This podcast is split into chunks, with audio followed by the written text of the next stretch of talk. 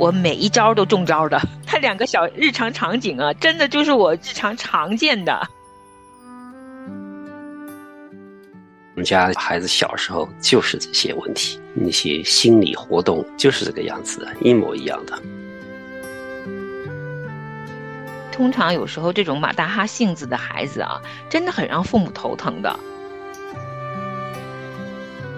所以这个孩子是就跑不出去，走不出来你心里边的那个偏见。赞赏和鼓励的言语在我舌尖，它就像被锁住了一样，就说不出口。一个孩子他的这个缺点呢，和他另外一个优点呢，其实是一个硬币的两面。我的爸爸妈妈根本不了解我的痛苦，就是想让我每天做事情。我根本不想和我爸妈说话，他们只会责备我。我好想离开家，因为家里没有人懂我。这些孩子的想法，你觉得似曾相识吗？你会觉得付出了好多的爱心，但孩子却完全不能体会你付出的爱吗？你觉得和孩子之间有一个无法沟通的天然屏障吗？那就和我们一起来学习跟孩子的爱之语。欢迎您收听由亲情不断电特别制作的亲子沟通秘诀。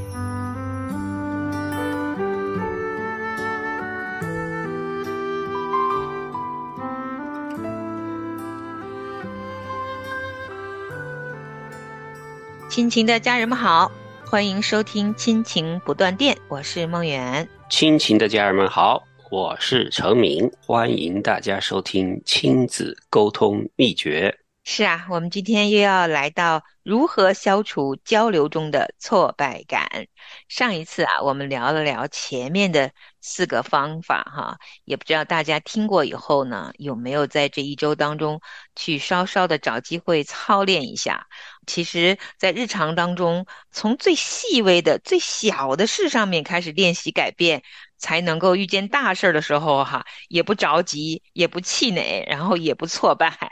对啊，我们上次说了四个方面需要重视的哈，不记得的回去可以大家再听一下，都是非常好的一些建议哈。里边的例子没有说给我们大家同样的很具体的方法，因为每家的孩子的情况都不一样，所以大家需要根据你对你家孩子的情况来具体的应用。是的，我们也可以稍稍的把上一次的四个小小的方法概括一下哈。第一个呢，就是我们要经常的、常常读神的话语，把上帝的话语融入到我们跟孩子的生活里面，因为上帝的话语是我们生命唯一的粮食啊，也是我们智慧的源头。然后跟孩子在一起呢，也要诚实、负责任，愿意跟他聊一聊天。第三个呢，预先要计划。我们自己啊，有这种失落的情绪，要预先呢分析一下自己，要知道自己会有什么样的反应，有点未雨绸缪哈。第四个，要学会推迟我们的反应，那这个也很不容易，就是在生气的时候要慢慢的啊，不要那么快的就动怒。所以今天呢，我们就来到了第五个和第六个这两条呢。作者都用了具体的例子来告诉我们该怎么办。我觉得是日常每一天，甚至于每一个小时，哈，可能都能够去操练的，因为这关乎到我们怎么想。好，那我们一起来听一听，在这两方面是怎么说的。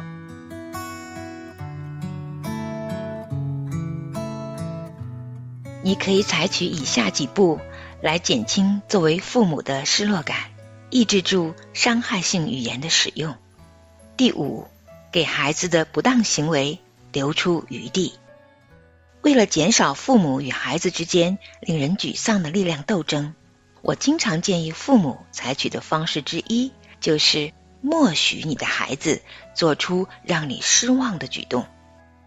比如，你的儿子出去玩，总是把后门开着。让你忍无可忍，你曾不止一次的大声冲他喊：“去关门，马上回来，去关门。”这关门的事件引起的争吵，往往会毁掉你和孩子一上午的好心情。下一次他再打开门出去玩的时候，你要学会对自己说：虽然我不知道为什么他总要开着门跑出去，但是我不能因为这样的事情毁了我的心情。这并不是他有心做出的恶劣的事儿。我想，他这样急着跑出去玩，必有其因。那对我来说，发现他这么做的原因很重要。我要和他一起来解决这件事。这是我和孩子一起学习的过程。这些心理的对话，以应允的方式化解了你的失落，给你时间来好好实施很冷静的计划。请不要误解我的意思。我并不是建议你在情感上要放弃，让你的孩子想做什么就做什么。一些对孩子极其有害的行为，你需要立刻坚决制止。然而，对于令人沮丧而并不是危险的日常的这些小行为，你要鞭策自己，暂时放弃执着，顺其自然。这样一来，你就能避免跟孩子反抗，又解决了问题，不会因为情绪失控。而伤害你们之间的关系。当我推荐给予应允的策略时，很多父母都将信将疑。但是在他们尝试之后，他们往往回来报告令人惊喜的结果。有一位母亲说：“我第一次听到你的建议时，觉得这太疯狂了。等我试过了之后，发现自己确实不再那么沮丧了。对待孩子，我的姿态也没有那么僵硬，更放松了。有一天。”他就对我说：“妈妈，你好像变了，你没那么着急，你好像能听我说话了。我需要的鼓励正是这个。”第六，改变你的内心交流。你的内心交流也叫做自言自语，决定你的失落感是平息了，还是被点燃起来了。你对孩子说什么，以及你怎样对待他们。取决于你如何向自己描述他们的行为和反应。事实上，你最激烈的感情——愤怒、沮丧、自责、焦急，以及你作为人和家长的自尊，都由你的内心交流激发和助长。改变你的内心交流很关键，能够防止你失落加剧，导致出口伤人。星期六早晨出发去打高尔夫球之前，阿特让他十一岁的儿子。吉米来打扫房间，吉米答应了。可是当阿特回家的时候，在哪儿都找不到他，而他的房间也只打扫了一半。这个时候，阿特内心的对话：那个小子跑哪儿去了？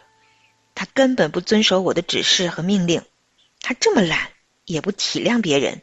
我什么都依着他，他连干活的诚意都没有。他从来做什么都不能坚持到底，而且。他总是不打招呼就外出，也不写个字条告诉我他去了哪。我一定要让这小子罚站一个月。你也许会辩解说阿特有理由生气和失望，可能对，也可能不对。无论如何，对于看待眼前的情景，阿特有他自由的选择。他内心的对话揭示出了悲观的想法，而加剧了他的失落感。他采取了贴标签的方式，在内心定义了儿子是一个懒惰。不体谅别人，无法坚持做一件事情的人，贴标签助长了他的失落感，保留了孩子负面的印象。这样，你开始在孩子的行为中寻找证据，来强化你给孩子贴的标签。这么想，让你非常容易忽视正面的特点，而专门去挑孩子的缺点。在阿特悲观想法的另一个证明，就是夸大其词。他内心所想的，从不。总是每个这样的词语，把偶尔的行为夸大成了一个终生的习惯。这种夸大孩子不当行为，只能加剧父母的失落感。阿特的内心以非常草率、消极的假设为依据。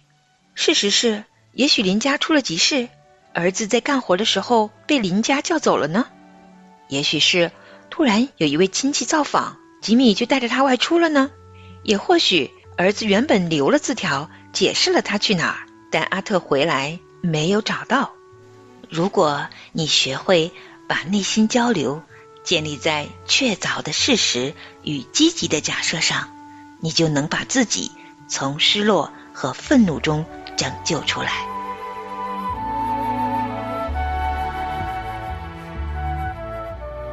刚刚听到的就是关于新的这两点哈，加在我们上一次的如何来抑制住伤害性语言的使用这些小小的方法哈，这两个我认为是很重要的两个方法。要常常操练的，因为我每一招都中招的。他两个小日常场景啊，真的就是我日常常见的。陈敏听的时候也是有自己的画面，就会有回忆，觉得就是我们家孩子。回忆起来，我们家孩子小时候就是这些问题，那些心理活动就是这个样子的，一模一样的。其实真的哈，我就觉得好日常啊，这些小事哈。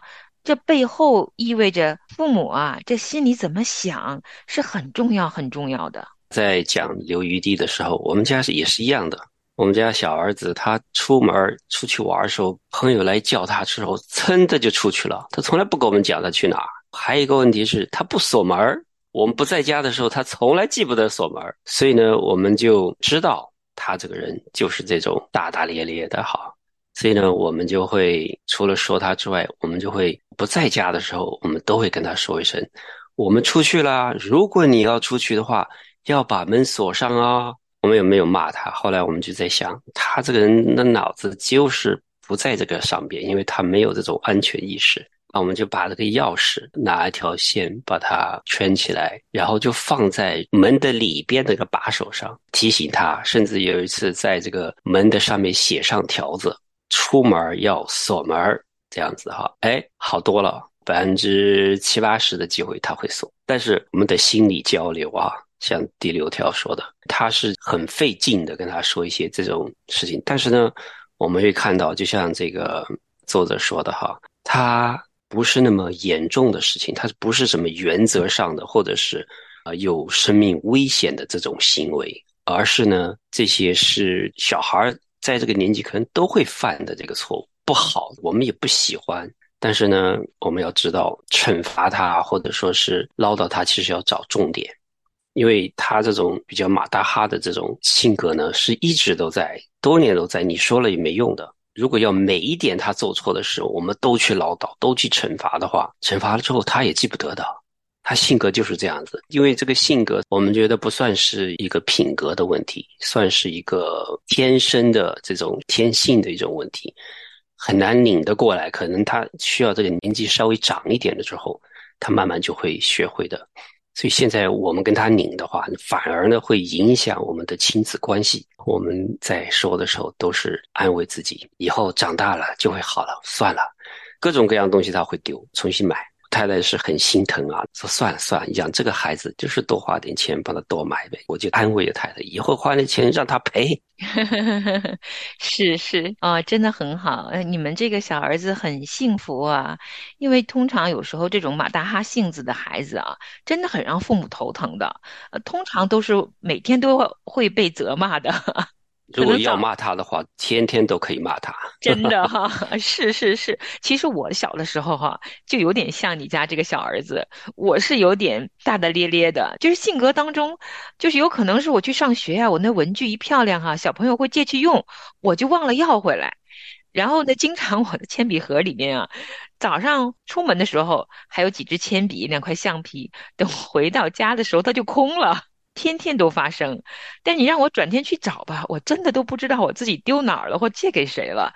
就是我脑子好像不会去计较这些事情，好像心就比较大。因为我小的时候其实物资是紧缺的，家里经济是有困难的。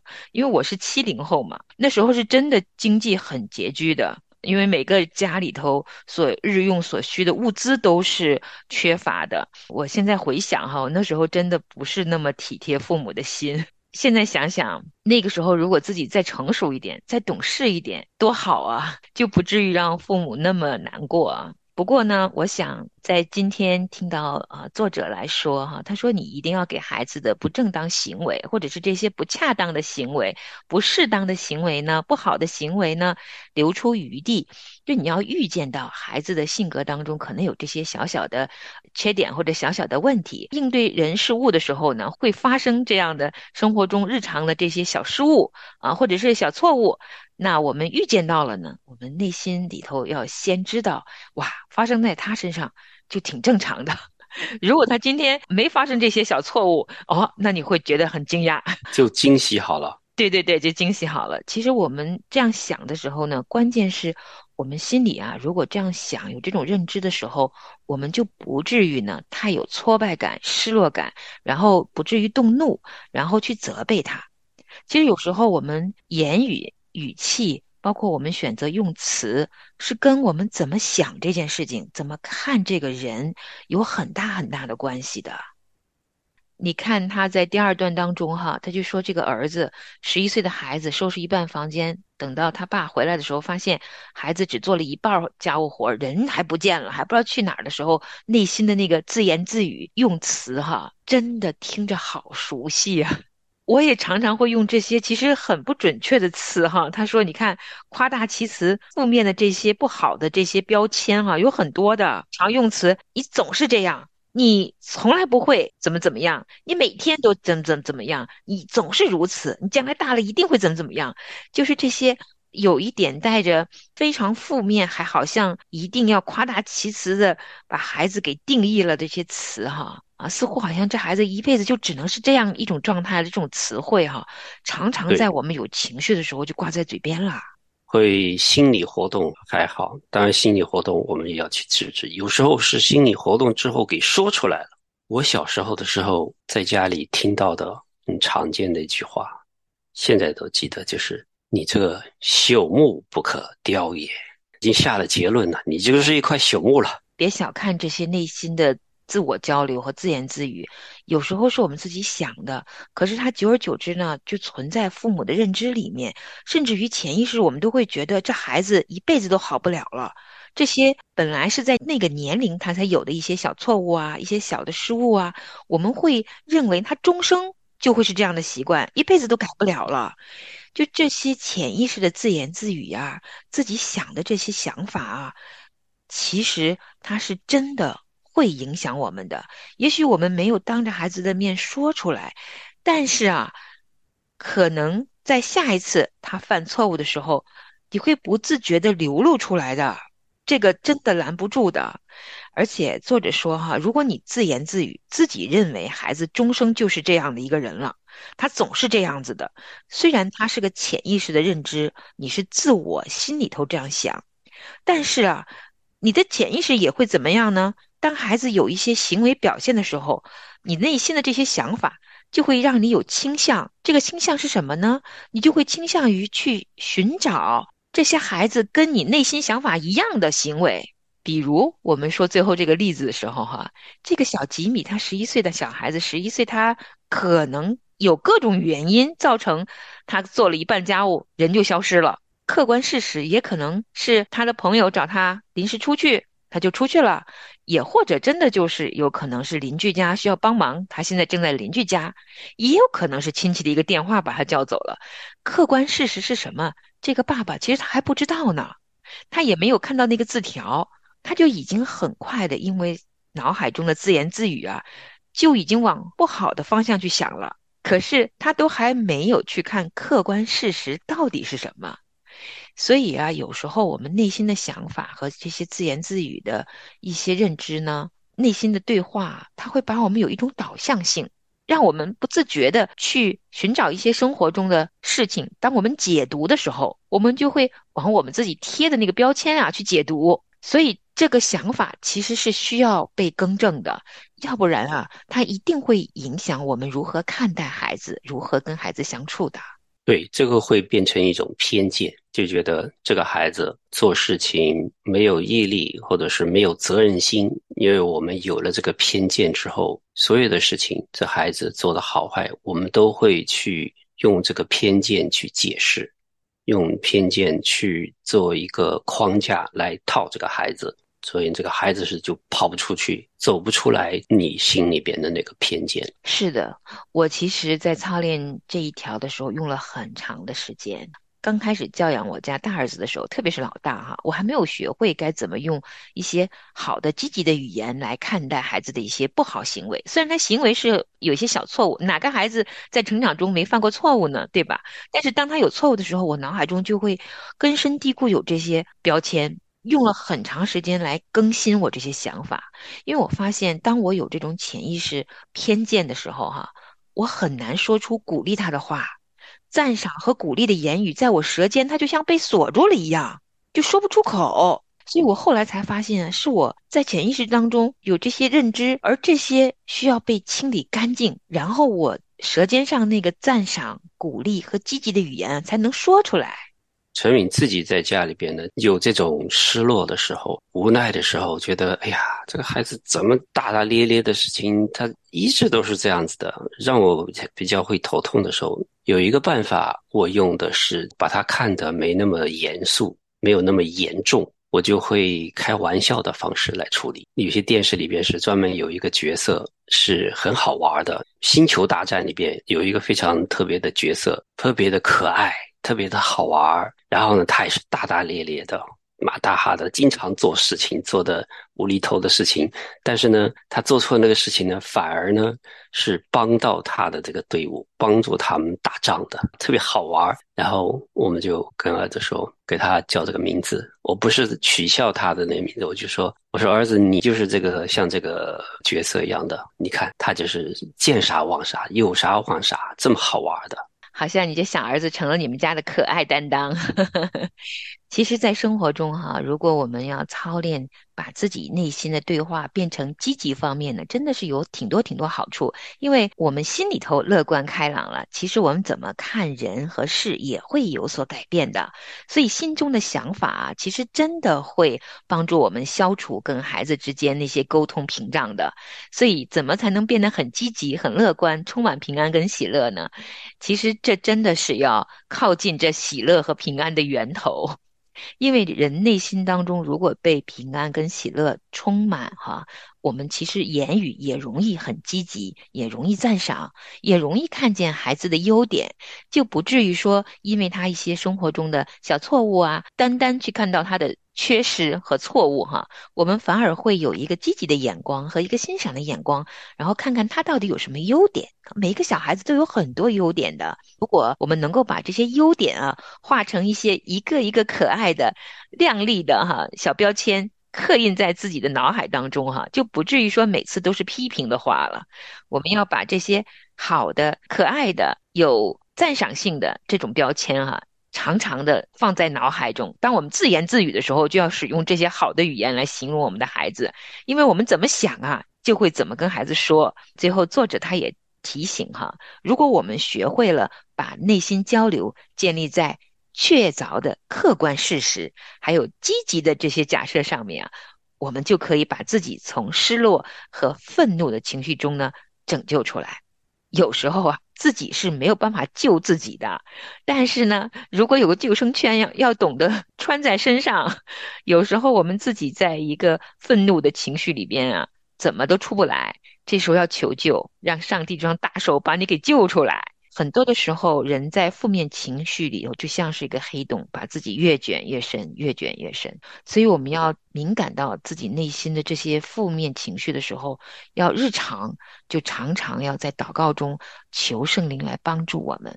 所以，我们日常虽然学习的是如何消除跟孩子交流当中的挫败感，其实我们每一个人内心深处啊，各样事情累积出来的挫败感。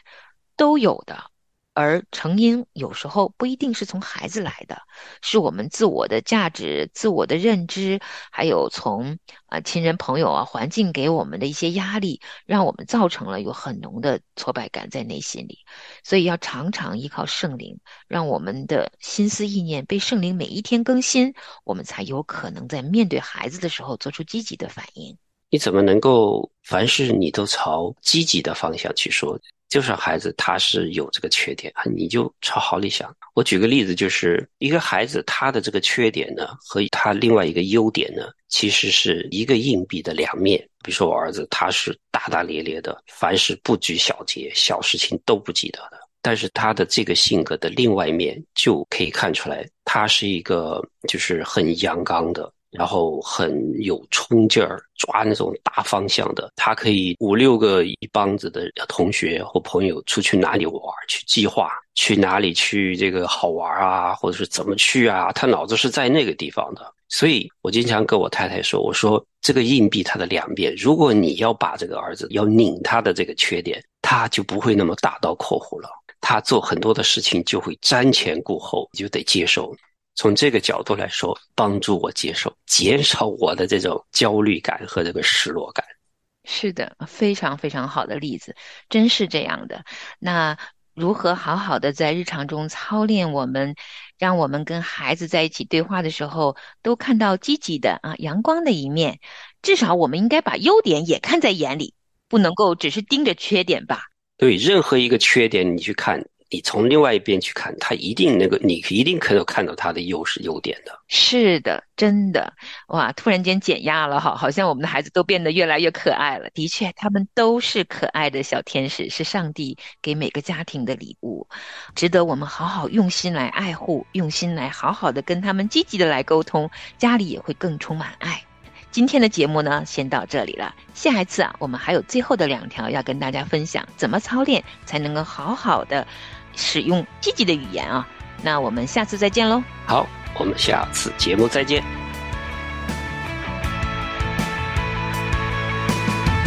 你是说有就有的神，你用话语创造天地，万物都要歌唱敬拜你。你是自由拥有的神，你用大能实行神迹，万物都要屈膝敬拜你。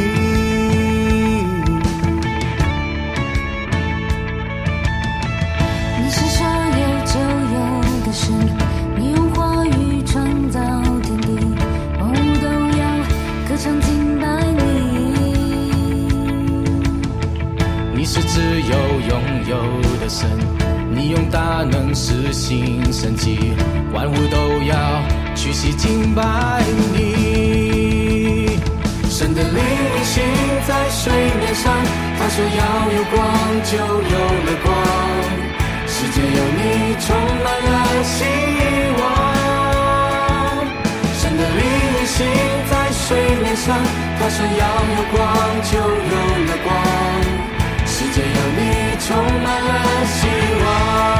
当黑暗遮盖大地，幽暗遮盖万民，你的神要显现照耀你，他的荣耀要彰显在你身上。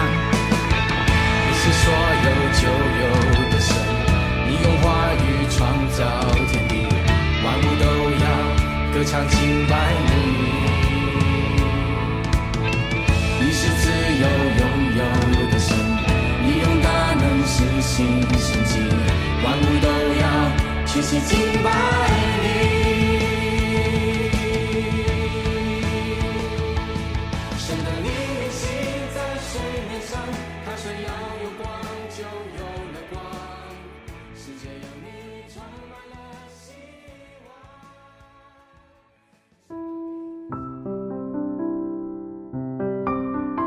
亲爱的听众朋友，现在您正在收听的节目是由良友电台为您制作的，每周一到周五播出的《亲情不断电》，欢迎您与我们联络。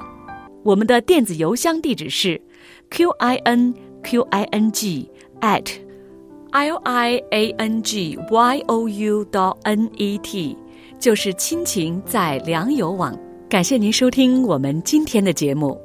愿上帝赐福给您和您的家人，我们下次节目再会。